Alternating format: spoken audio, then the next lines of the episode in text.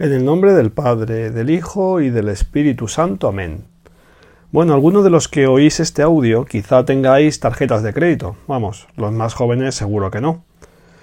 Y las tarjetas son un instrumento muy útil, pues porque no tienes que llevar dinero encima.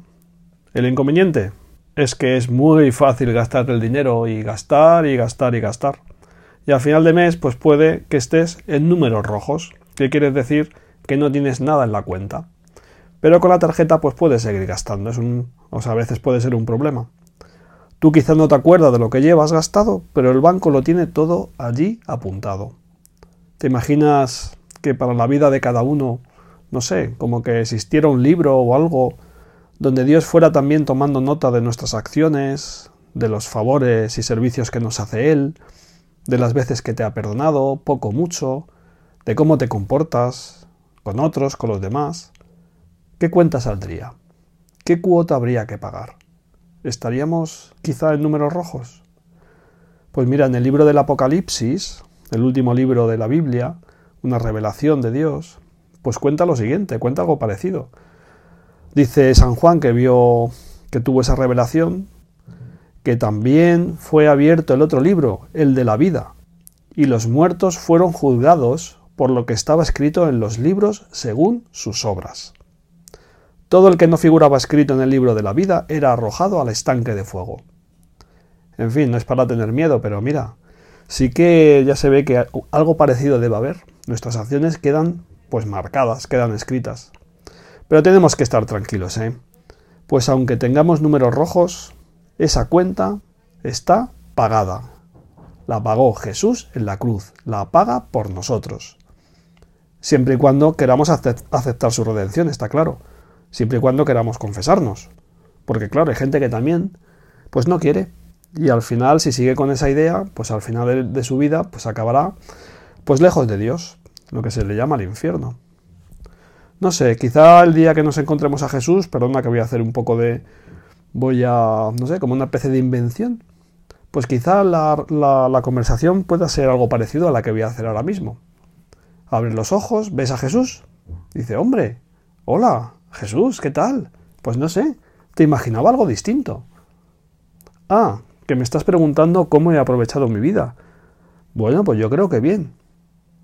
Ah, que hay un libro donde está escrito todo y está mi cuenta. Bueno, venga, vamos, Señor, a verlo. Ay, Señor, ahora que estoy viendo esto, ahora sí que me di cuenta de que no he aprovechado el tiempo, que no he sido agradecido, que quizá te he olvidado con frecuencia, he sido egoísta. Ay, que me he buscado a mí mismo, he hecho daño a los demás. Ah, Señor, también veo que he procurado ser mejor, que me he confesado con dolor, que he querido cambiar, que he ayudado a muchas personas, que he hecho mucho bien. Ya, pero, Señor, la cuenta no me sale muy bien, ¿eh? No, no estoy todavía preparado. Aún no estoy preparado para estar contigo y para estar con tantos en el cielo. Señor, déjame, déjame un tiempo para purificarme. Eso le diremos, y eso es precisamente el purgatorio. Yo creo que seremos nosotros mismos quienes nos daremos cuenta que así todavía no, que necesitamos purificarnos.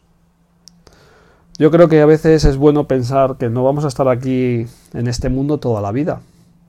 Sabemos que esta vida es una preparación, es como un, un viaje es como si pensáramos, vamos en el tren camino de algún sitio y como llevamos unas, una serie de horas viajando, que pensáramos que ya está, no, solamente es el viaje y vamos a estar en el tren siempre. Pues no, esto es un viaje y tenemos un destino y el destino es el cielo. Eso es lo que nos tiene preparado el Señor. Y allí es donde nos encontraremos a Jesús. Allí se colmarán todos nuestros anhelos, todos nuestros deseos de felicidad.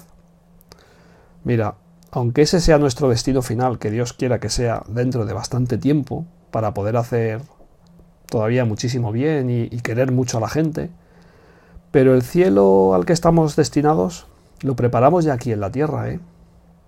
Ya lo hacemos desde ahora. Lo vamos preparando, nuestro propio, nuestro propio cielo.